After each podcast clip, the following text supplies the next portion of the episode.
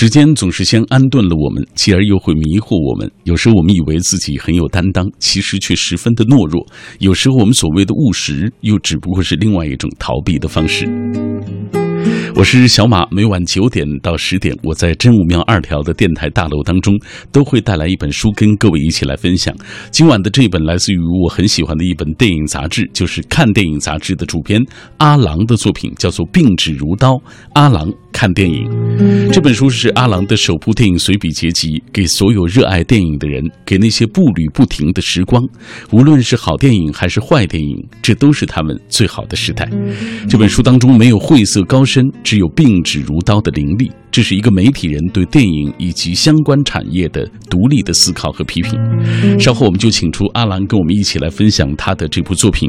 那说到电影杂志啊，不知道各位记忆深刻的关于电影的杂志有哪些？看电影杂志又给你留下怎样的一些印象啊？我们今天还有一个特别的话题，就是一本杂志当中啊，尤其是看电影杂志或者是电影杂志当中，你是不是会注意到所谓卷首语的这个部分啊？呃，印象深刻的有哪些？大家都可以跟我们一起来分享。今晚我们依然会在所有转发并留言的朋友当中，要选出五位幸运听众，为他送上这本书。微信参与的方式就是微信公众平台上搜索“小马读书”这几个字的拼音；微博参与的方式，新浪微博中搜索“品味书香”或者是“小马 DJ”，在我们的直播帖之下给我留言就可以了。呃，如果错过收听某一期节目，可以下载中国广播 app，在这个 app 上找到我们“品味书香”的往期回放节目之外。蜻蜓，抱歉，喜马拉雅上有小马读书的专辑，各位也可以去找一找。好，马上要展开今晚的这一段阅读旅程了。我爱白纸千字的城堡，它装得下整个宇宙的情愁悲苦。仗剑奔走的少年，沉默如水的思想者，不着边际的幻想。永远热泪盈眶的感动。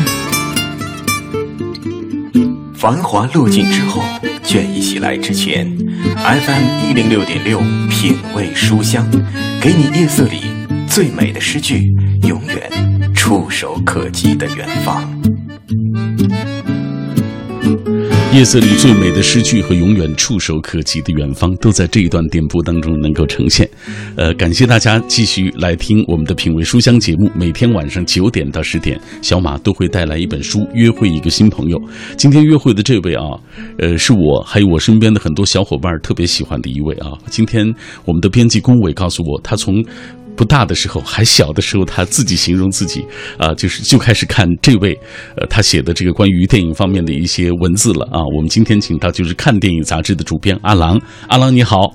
你好，嗯，今天阿郎做客我们的节目，为大家带来他的这本书，叫做《病指如刀》，阿郎看电影。呃，阿郎，接下来我们就打开这本书，给大家介绍一下啊。呃，看电影杂志是包括我在内很多人很喜爱的一本杂志，每一期卷首语都给人留下很深刻的印象。我很好奇啊，因为卷首语你写的最多啊，因为你做主编嘛啊，这个写好卷卷首语，在你看来要具备什么样的能力？呃。说来很简单，学好卷首语就懂两个就可以了。嗯，第一就是你了解你所在媒体的服务方向，第二知道你要写的这个卷首语的这本杂志的内容。嗯，其他就 OK 了。嗯，你觉得这两点很简单？对，但是我我我写卷首语的时候，我经常想做一个小小的一个调整。嗯，呃，因为我们每一期啊，尽管每一期杂志它都有一个独特性，但是在我们看来。每一个月出版两本杂志，一年二十四期，它都有很多相似的地方。嗯，呃，有的时候我就想，我们可不可以在每一期的时候，在那个大的框架里，我们做一次小小的叛逃？嗯，呃，加入一点点我们自己独特的审美。嗯，那么卷首语，我希望在那些共性的里面，呃，呈现出一种不同，作为这个叛逃的小宣言。呃，我们也知道，现在很多那种杂志的卷首语，它都是几乎差不多一样的一个面孔。嗯，我有的时候我在想，像一些杂志的固定栏目，它是具有很强的一个工具性，就像金庸给《明报》写连载，就是后来他那些名震华人世界的武侠小说，其实这是持续持续的刺激大家购买的一种方式。嗯那么我就想，卷首语可不可以也成为一个固定栏目？它有明确的服务对象，有自己固定的或者是那种小小的方向上的一个审美需求。嗯，我们来看一看大家对于看看电影杂志这个卷首语怎么评价啊？这位是贺兰鸣笛，看来是看电影的忠实的拥趸。他说看电影的卷首语，呃，酷不是唯一，它独立冷峻，一针见血，对国产电影、国产国产影坛的怪现状从来都不做好好先生。另外还时常流淌深沉、隽永的情怀，想来不伴夜色这样的文字是出不来的，也只有夜半读之，才能与文气心意相通相契。他说品红酒，读卷首文字，沉浸光影世界，孤独流浪，任情啊漂泊。不思归啊，这他啊，这写的太好了。哎，他刚才说了一句，说这个想来不伴夜色这样的文字是出不来的啊。说到他自己就是读呃这个卷首语的这种感受，我想知道卷首语你一般是什么时候写？是需要有一个相对安静的环境、空间、时间？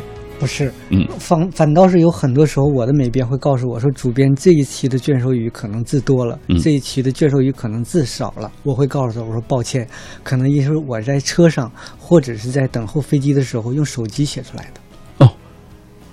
在那么嘈杂的环境当中，对，呃，因为很多人把这个卷首语，因为我有一个同学同事，他说曾经抄过你的很多文字啊，就 把它当做作文的这个范本去抄上去啊，所以我想你这些文字的来得来，一定是一个相对比较安静的，因为要思考嘛。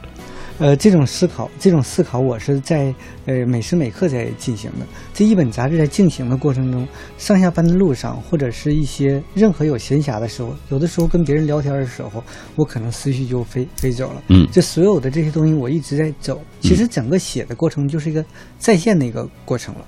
嗯对，好。为什么提到卷首语？是因为我们今天带来的这本书其实是，呃，二零，呃，这是二零一零年到二零一六年这七年当中的一个卷首语的一个集结啊。但这些文字它其实和本身我们看的一些卷首语还是有一点不同。这样，我们接下来透过透过一个短片，我们来了解一下关于这本书的情况。病指如刀，阿郎看电影是看电影杂志主编阿郎的首部电影随笔结集，给所有热爱电影的人，给那些步履不停的时光。无论好电影还是坏电影，这都是他们的好时代。书中的文字写于2010年到2016年之间，在书中，阿郎剖析了电影既作为艺术又作为商品的光怪陆离的方方面面。涵盖电影工业、资本、票房、导演、演员、观众、人性、道德、技术、日常生活等话题，没有晦涩高深，只有并指如刀的凌厉。这是一个媒体人对电影以及相关产业的独立思考和批评。太多的批评还在于热爱。这世界和电影一样，并没有越来越坏，只是我们忙于对坏严厉，越来越少的给予好成为琥珀的机会。愿这世界和电影都好。愿这世界和电影都好。来，我们继续请出阿郎。很多人羡慕阿郎的主编的工作啊，因为可以游走在文字和电影之间。呃，我我很好奇，就是这两个神奇的介质，你是怎么靠近他们的？呃、讲讲这个过程。我提起这个过程，我可能和以前从来没有和人提这样的一个一个一个时间的一个经历，是我大约上初中的时候，因为我家是一个小小山村，嗯，呃，我上学的时候应该在乡，或者是高中时候在镇，呃，但是每次的寒假、暑假，我要回到我的小小山村去，这时候我就特别想阅读的一个东西的时候，发现没有，嗯，然后整个全村会找到一本杂志，这本杂志我现在还有一个大体的一个印象，就是那种短篇小说的一个一个东西，呃，我舍不得一次性把它看完。其实那样的一本杂志，完全可以一天就全部消灭掉的。我一天读一个，一天读一个，然后我要支持我全部的暑假。等到高中的时候，那个时候中国的电影院基本上是比较零落的一个状态了。嗯，但是泛滥在民间呢，有一个东西叫录录像厅。厅嗯嗯，对。因为我们俩是同龄啊，一定经过那个时代啊。我第一次看录像的时候是刘德华和王杰主演的一个《自尊无上》，嗯，呃，导演是杜琪峰，很多年之后，我对他采访的时候，然后我用了一个阿郎这样的一个名字的时候，其实阿郎的故事也是嗯他导演的。对他还问我，哎，你为什么叫叫这个名字？我在讲，大约那个时候就是因为看阿郎的故事，然后要求叫起个笔名，我就起到他。第一次看见那个至尊无上的时候，整个人都呆掉了。我觉得这世界上让我发现另另一个和文字一样美好的东西，就是电影。嗯呃，后来我考试考到了看电影杂志这一块的时候，嗯，很多人我又发现了另外一个问题，就是大家，嗯，文字和电影是一个人一生当中最年轻气盛时候的一个奢侈品。嗯后来生活呀、工作呀的各种各样的一个压力等各种各样的原因，我们距离这些东西就越来。越远嗯对他们可能有的人关注财经啦，有的人关注育儿啦，或者是关注一个更加现实的东西了。我知道，我如果把我热爱的这两样东西紧紧的抓在手里的话，我只有把它做得更好，嗯然后坚持不懈的把它做到更好。嗯所以我就一直坚持坚持。嗯，我相信，无论怎么样冷的一个行业里边，如果你做到最好了，它仍然可以让你谋生。嗯，呃，刚才说到这一点啊，我觉得抓住文字和电影这两样的人，应该都是看上去很年轻。阿郎就这样，因为我身边同事都说，哎呀，我小时候，后来我说他很年轻啊，不至于到你小时候吧？结果我一问，其实阿郎比我还年长一岁，哈哈，大家就可以算一算了。哎，今天我们就请到阿郎跟我们一起分享他的这本书《病指如刀》。呃，打开这本书，你是呃给从二零一零到二零一六这七年的中国电影都每年都写下了一个关键词。嗯其实按我的理解啊，用一两个词来表达对一整年中国电影的思考，这不是一个容易的事情啊。结合着这个关键词，你给大家讲一讲为什么你这么写？我其实从二零零二年开始进入到看电影、关注的中国电影的这些东西的，但是我的书是从二零一零年开始成型的一些东西，有可由此可见，我之前大约有那么长时间一个积累，这个积累的过程就会发现，虽然一年一年每一年都会有不同，可是我也许是职业病吧，嗯我把每一年都看成一本杂志，它有很多共性的地方，这种共性的地方是一种物理的，一种一尚未成型的一些东西。可是，等你走到走走走到时候的时候，你总会发现，一回头发现有些东西已经在那儿了。嗯就我要寻找的，就是我们一回头就在那儿了那种东西。比如说啊，二零一零年，呃，我把它定义为革新。嗯呃，其实从一个大的社会的角度来讲，呃，地壳在进行自我的一个革新。那一年我们知道发生了很多我们不愿意接受但又不得不接受的事儿，像海地的地震啊，嗯玉树的地震啊，还有人的革新，像丹尼霍普嗯去世，嗯，王天林去世，还有科技的一个革新。呃，那一年是我记得是 iPhone 四出现，这是迄今为止最经典的一个 iPhone 那个手机系列当中的一款。嗯然后呢，呃，美国出现了一个《盗梦空间》，那个叫诺兰的人出现了。对，我我们把我现在我把它叫好莱坞的长子。嗯嗯，中国台湾出现了剑雨，它和我们以前所看到的那种所有的武侠电影都不一样，它更加具有烟火气。嗯韩国出现了黄海，嗯罗洪镇这个人就像凭空出现一样，一地惊雷一样就出现了。嗯他整个来讲对电影也是进行了一一番很有想象力的一个革新。嗯所以这样的一个非常崭新的现象，我把它抓住，把它定义为这样一个东西。像二零一四年，我叫它发生。呃，二零一四年的一月二十二日，也是刚开始，就发生了全球互联网域名的 DNS 解析发生了一个错误。我们一直相信互联网是这世界上最好的东西之一，嗯但是在二零一四年一开始就给我们绊了一跤，然后日本的那个火影连载终结，呃，中国电影另外有些东西是发生的，像在这一年，中国的电影市场达到了二百九十六亿的一个票房，嗯成为全世界第二大电影电影市场。嗯《白日焰火》拿下了当年的柏林电影节的最佳影片、最佳男主角。中国电影出现了《推拿》呀、《亲爱的》啊、《绣春刀》这种，嗯，关注人非常有性的嗯。会非常有力量的一个嗯。电影，一切都在慢慢的发生，而且这种发生是我作为一个电影媒体的从业者，是我在二零零二年刚刚开始入行，我二零零四年开始做主编以来所不敢想象的东西。嗯。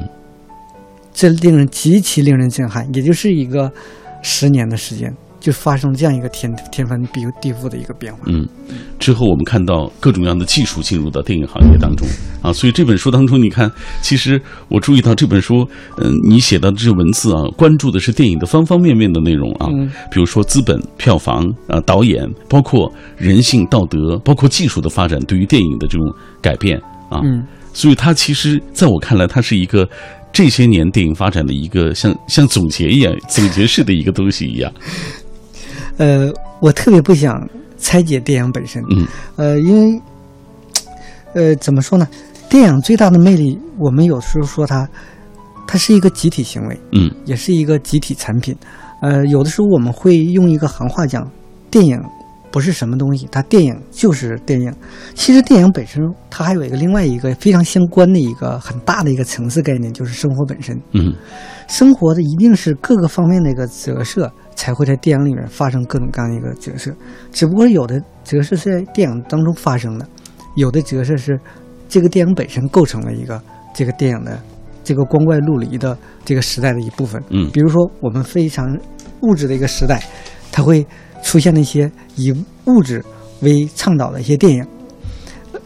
那么这样一个整体的东西，我希望通过资本。技术、演员各种各样的方向，能够折射出电影某一个层面的一个特点。嗯，这种特点是我们看待电影的时候一个非常重要的一个入口。嗯，这样的一些入口，其实通过阿郎的笔啊，也让我们更深刻的去理解电影本身。来，我们今天在节目进行的过程当中，很多朋友在呃。加入我们的讨论啊！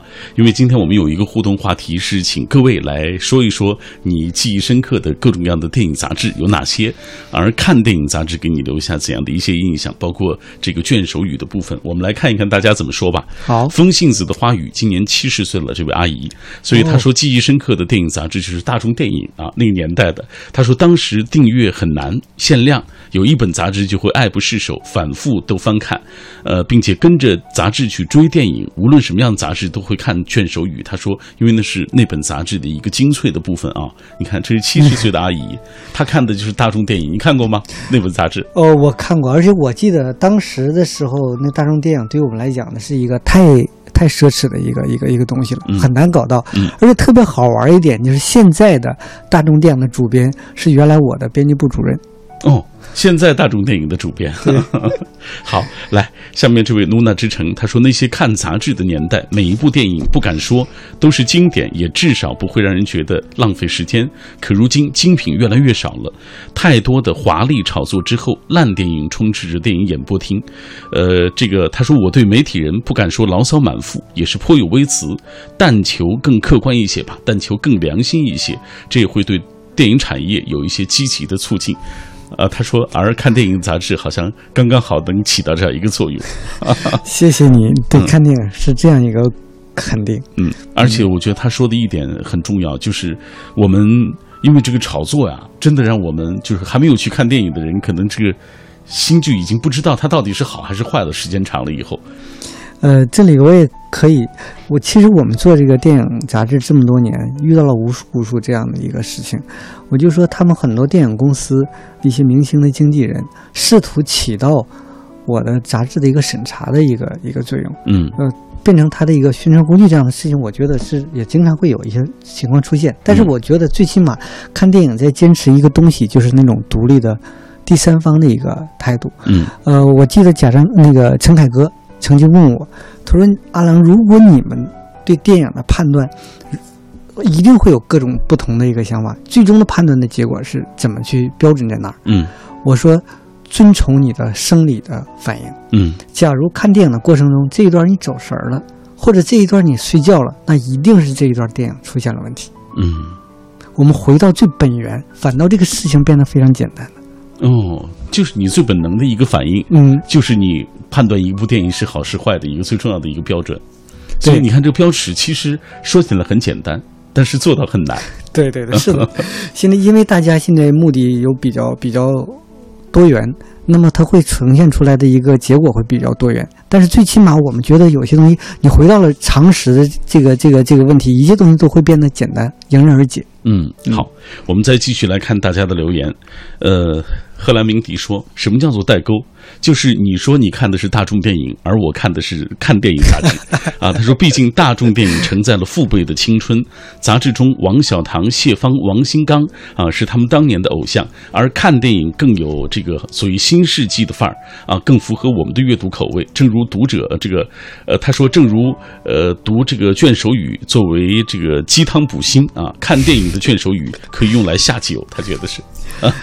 呃，那个时候我知道，呃，大众电影最高发行数一二百分，嗯，这是这个数字在中国的现在这个传统媒体当中是不可想象的，嗯嗯，那是个非常非常值得尊敬的一个媒体，嗯，呃，今天也有朋友说，如今已经很少买杂志了啊。因为平媒好像现在是没落了很多。他说看电影能坚持这么多年，真是太难得了啊！给大家讲一讲，就是说，实际上刚才有很多人也提到，这个平媒现在这种没落，包括我们的传统媒体，我们的广播也不像过去那么兴盛了嘛啊！在这样的环境下，还能坚持做看电影？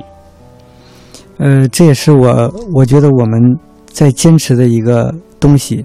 而且也是鼓励我的一个东西。我记得我特别尊敬的一个美国的一个电影杂志叫《首映》。嗯，当他决决定停止纸媒的出版的时候，它的发行量还有八十多万份。嗯，他只做线那个线上的这个互联网的一个东西。嗯，但是他当他做了一年线上的时候，你会发现它的质量远远不如有纸媒的那个时候。嗯，好。那我们上半时段因为时间的关系啊，阿郎，我们先到这儿。呃，稍后回来我们会继续请出阿郎为大家来介绍他的这本书《病指如刀》。阿郎看电影，我们都有自己不愿意跟人分享的秘密，所以只有选择隐藏，选择一个人承受，一个人流泪，一个人悲伤。除了你的心跳，没有多少人会明白你的故事当中增添了多少快乐，又有多少悲伤。今天在节目进行的过程当中，很多朋友在说自己遇到伤怀的事情，呃，都会进影院看一部电影啊，这样让自己的心事得到疏解，或者是慢慢在这个过程当中能够得到平复，啊，而很多朋友也是通过看电影杂志了解到有关于电影的一些相关的信息，比如说《记忆长歌》，他说过去媒体。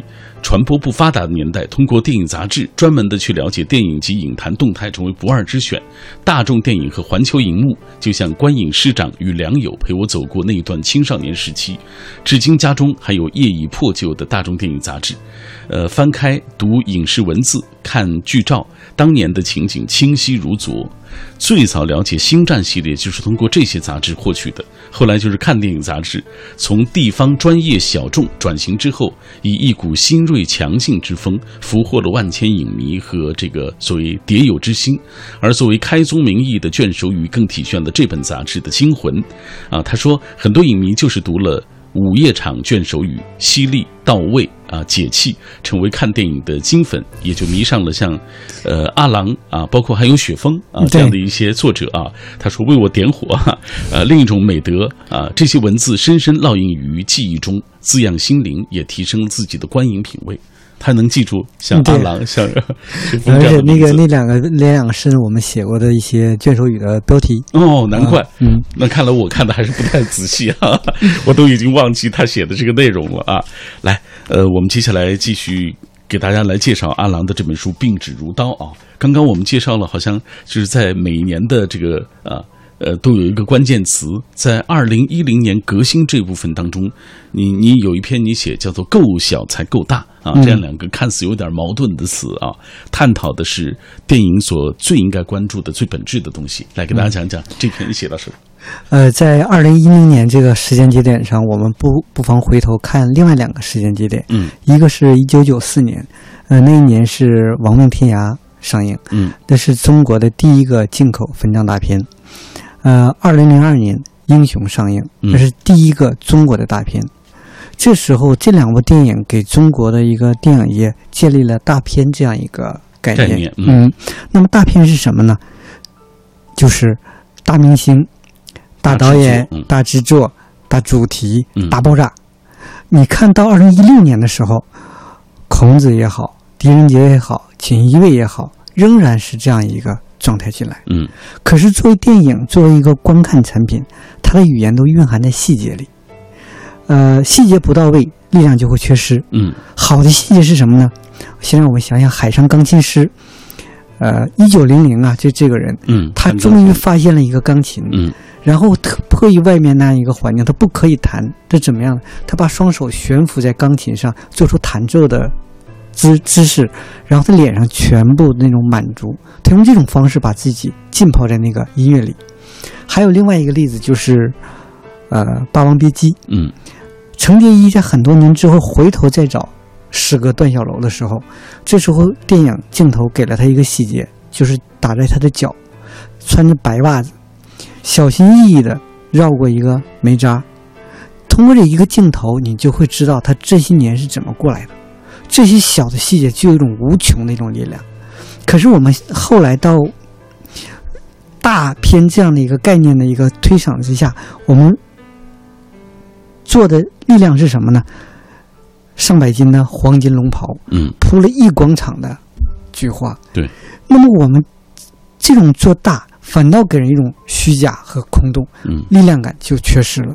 如果我们真的把一些小的细节做得很到位，它的力量都是在细节里运发出来的。小的事情做不好，就没有办法传到那个大。呃，我记得那个时候有一个电影叫《朗读者》，嗯通过一个不识字的一个女人的审判，审判了整个纳粹，也揭露了那个时候一个非常隐秘的历史，几乎整个德国人都参与了纳粹的这样的一个暴行。嗯解放，当纳粹被推倒之后，你怎么面对这样的一个事情？嗯，还有一个《指环王》，一个小小的戒指，它象征了权力、金钱等等欲望的性的东西。这样的一个小的细节和这种大的主题之间，它有一种隐秘的关系。可是我们现在的电影是断裂了，把这种关系是断裂开来的，嗯，这是我非常非常可惜的一点。嗯，呃，在够小才够大这篇当中啊，呃，阿郎写道和卡梅隆詹姆斯卡梅隆相反啊，因为詹姆斯卡梅隆在那一年出了《阿凡达》这本对啊、这部电影，他说中国的导演是唯恐不大，比如说《圣人》《英雄》《五千年》。以一敌百，几万人的大场面，所有够得着的都被拉来以壮声势啊！这个创作者们更迷信所谓天之高远，地之深厚，上百斤的黄金龙袍等等这样一些玄虚的一些一些场面，但是却忽略了一些最基本的东西。对，嗯，来，我们继续。嗯，在二零一一年的力量片当中，有一篇你写视觉的狂欢啊。嗯，我们知道这几年电影越来越注重这种视觉的效果了啊。这篇你写到什么？啊，这是我被《变形金刚三》震撼到了。嗯，呃，他这样一个电影，他用了呃八天的时间，他就达到了两亿美金在北美嗯。这样一个票房，他跻身为影史影史的票房的第五位。嗯。呃，那我们回头看一下，呃，当初泰坦尼克号它夺得那个这个数字，它用了一百多天，嗯。而《阿凡达》，它用了，它是创造了一个记录啊，是三十二天，嗯。就最快的达到了这个这个过五亿。可是，在质量呢各方面都差很多的《变形金刚三》，为什么可以取得了这样的一个一个一个东西呢？嗯另外一点和我们很多我身边那些朋友的一个个人的观影体验很相似，我们看电影越来越的越发现文化留存期在缩短。没错。嗯，我们出了电影院的门，只记得屏幕上是打打杀杀一片，眼花缭乱的。嗯，对，但是你真正的有有没有一个人、一个台词或者一个场景让你辗转反侧过？嗯我记得我第一次看了贾樟柯的《小五》，真的是几乎一夜未睡。嗯，尤其是小五最后，他被靠在了电线杆子上，四周那些冷漠的人群注视着他，他在这些目光的注视下蹲了下去。那一刻所传达的出来的感情，我知道，这电影真的是可以和我们心灵形成共振的，而不只只是视觉上的一阵的眼花缭乱就过去了。嗯前一段时间《三人行》上映的时候，和呃杜琪峰聊，他也在说，他看了贾樟柯的《三峡好人》，他看了韩国导演李沧东的《绿洲》，嗯他真的是一周出不来，而且作为那一个给人一个硬汉的一个男人，他一直在哭。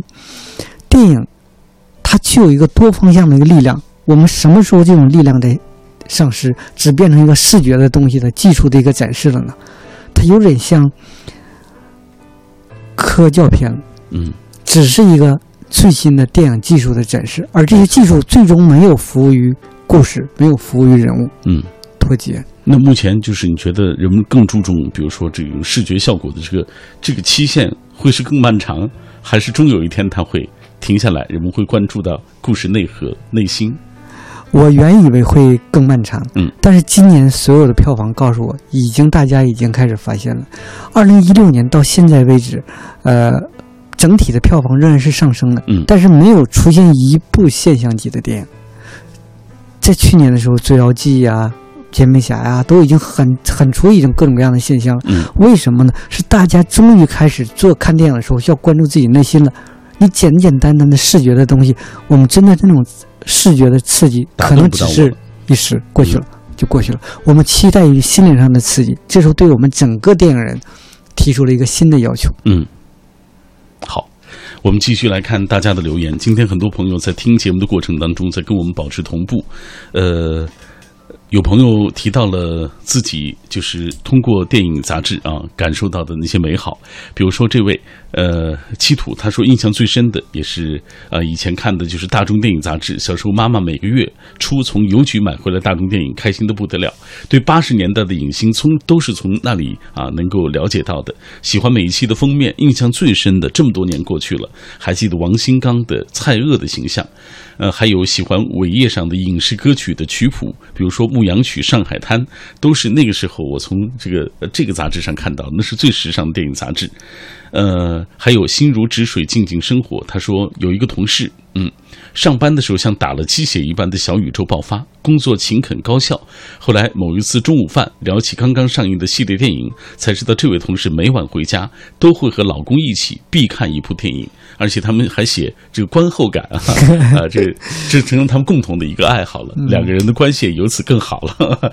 你看这个看电影这个过程，其实不仅仅愉悦身心的过程啊，它让你的精神得到了一种满足，是不是？来，我们今天请到的是阿郎，通过一个短片，我们了解一下阿郎。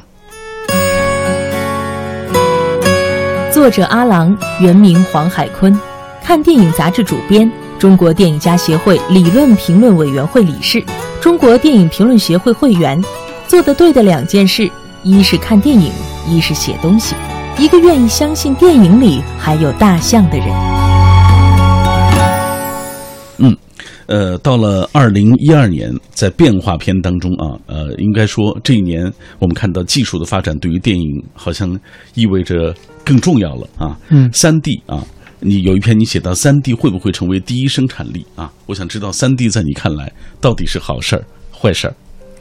呃，在说这个事情之前，我们分享一个数字。嗯呃，电影最开始是出现在公认的一个时间是一八九五年，嗯而在一九二二年的时候，世界上第一部三 D 电影就出现了，叫《爱情的力量》，现在已经是遗失的。中国是一九三七年出现了第一部 3D 电影，是桑弧导演的，是陈佩斯的爸爸陈强主演，嗯叫《魔术师的奇遇》。那为什么这么多年之后重新把三 D 又拿拿回来了呢？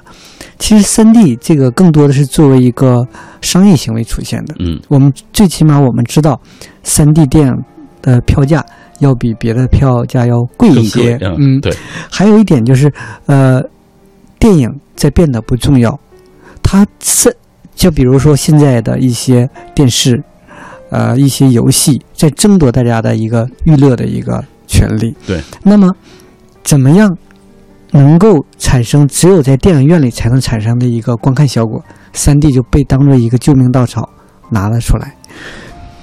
呃，我们知道很多电影都是二 D 拍摄，然后进行三 D 进行转制。当初的二零一二啊，或者很多一些特供，包括最近上映的电影《虫虫五》，也出现了这样的一个一个情况。嗯呃，什但是三 D 一定是一个好东西，它是好东西出现在什么时候呢？有一年，我们一个中国人李安拍了一部电影叫《少年派的奇幻漂流》，他也用三 D 拍摄。在拍摄之前，很多人都说李安你赶什么，凑什么这个热闹？嗯为什么也和大家用用三 D？可是这部电影拍出之后，在提前的一些看片当中，斯皮尔伯格看到了，然后他说：“这么多拍摄三 D 电影的，只有李安把这个技术变成了一个电影语言。嗯这三 D 它变成了一种叙事的一种方式，它参与了整个电影的一个节奏和一个故事的一个推进当中。这时候三 D 的真正的生产力，它的生命力才真正的散发出来。嗯那么我们不能否认，到现在为止，仍然有很多人，他仍然在用三 D 作为另外一种商业行为，这是一种无可厚非的。但是他起码有人把它变成一种电影语言了，嗯那么它更加绵长的生命力可能也就要到来了。嗯，所以说，对于电影来说，起码三 D 啊。呃，不能简单的说它是好事坏事了啊，嗯它应该说是一件更好啊，更能能更好的推动所谓电影产业的这个发展啊。其实这也是从某种意义上来说，也是一件好事情。呃，咱们继续为大家捋啊，二零一三年投机片，你写到电影里的大象啊，嗯这个讲一讲这一篇好不好？呃，是当初有个电影叫《大象》，嗯是格斯范尚特的，他讲的是一个美国哥伦比亚学校的一个枪击事件，嗯呃，名字叫大象，但是在影片当中没有出现一个大象的一个意象，也没有提到这个词，大家对这个片名就产生了很多很多想法。呃，后来有人说，片名参考这 BBC 制作的一个关于北爱尔兰共和军的一个同名电影，嗯提出一个不容回避的问题：生命要么被忽略，就像大象出现在起居室，你可以视而不见，假装它不存在，但是或者是被它狠狠的伤害。嗯我们说大象是很难被驯服的一个一个一个动物，呃，我们总是在给给电影增加一些重量，让我们能够时常的去向回想。刚才那么多网友留言对一些电影杂志的怀念，包括一些电影真正的在对我们的生命、对我们的精神在起作用的时候，我觉得这就是因为电影本身它有那样一个重量。嗯可是现在的电影越来越不重要了，因为它本身在变得轻了。当它只是一个视觉刺激，而不可以对于我们的心灵产生一个抚慰或者一个共鸣的时候，那么我们就可以确定这个大象被慢慢的忽视了。嗯有的时候，我们把太多的理由都归为资本介入了电影。其实，资本介入了电影，这是一个从古以来就很很正常的一件事情。因为电影和建筑一样，都是一个费钱的艺术。嗯，可是我们不希望电影中的大象变成一个招财猫，它还应该是一个大象，尽管它是一个更庞大的一个状态。嗯我们应该重视它，而不是被它伤害。现在我觉得电影本身在被伤害。好，呃，刚才有很多的人在留言说，为什么中国电影现在票房好像看着越来越好了？因为我知道，二零一六年到目前为止已经二百将近二百六十亿了，是不是？对啊，对，上半年就二百五十亿了嘛。呃，但是能让我们记住的、印象深刻的中国电影，咱们本土的电影，为什么越来越少了？其实，呃，不是现在的电影票房好，过去的电影票房比现在的电影票房还要好。嗯，呃，当初的少少林寺，少林寺嗯那个电影，平均一毛两毛钱的一个电影票，它是过亿的。嗯，现在如果折算成现在，是一个不可想象的一个数字。对，还有一点，中国电影票房好，它是一个相对的概念，指的是中国电影曾经是很沉沦、很没落的那样的一个状态，到了一个谷底。嗯但是从它还有一个巨大的一个发展的一个空间，是因为我们人均的观影量在全世界的排名还是比较低。像美国一人一个人呢，他一年可以有两到三部的这样一个看片的一个一个量级嗯。如果中国这十三亿人口，如果是每年看两三亿两三部电影的话，这是一个不可想象的一个大市场。嗯，所以说现在的市场好，只是一个相对。好，品味书香，我们今天带来的这本书来自于阿郎的《病指如刀》，阿郎看电影，阿郎看电影有它的独特性啊。我们接下来继续透过一个短片了解这本书。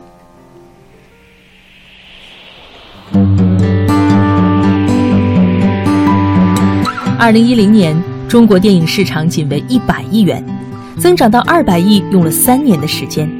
到二零一五年，全国电影总票房累计突破四百亿。二零一六年上半年，电影票房收入逼近二百五十亿元。中国电影正以飞快的速度向前发展，也越来越被大众所关注。作为知名电影杂志主编及影评人，阿郎在书中剖析了电影既作为艺术又作为商品的光怪陆离的方方面面，涵盖电影工业、资本、票房、导演、演员、观众、人性、道德、技术、日常生活等话题。这是一个媒体人对电影以及相关产业的独立思考和批评，没有晦涩高深的道理，只有并指如刀的凌厉。没有晦涩高深的道理，只有并指如刀的凌厉啊！我们继续请出阿郎，因为时间的关系啊，我们最后给大家梳理这一条吧，就是二零一五年两极篇，你写到观众啊，嗯，呃，关注到观众他们这个群体啊，这篇的名字叫做《观众就是一群最应该自负的人》。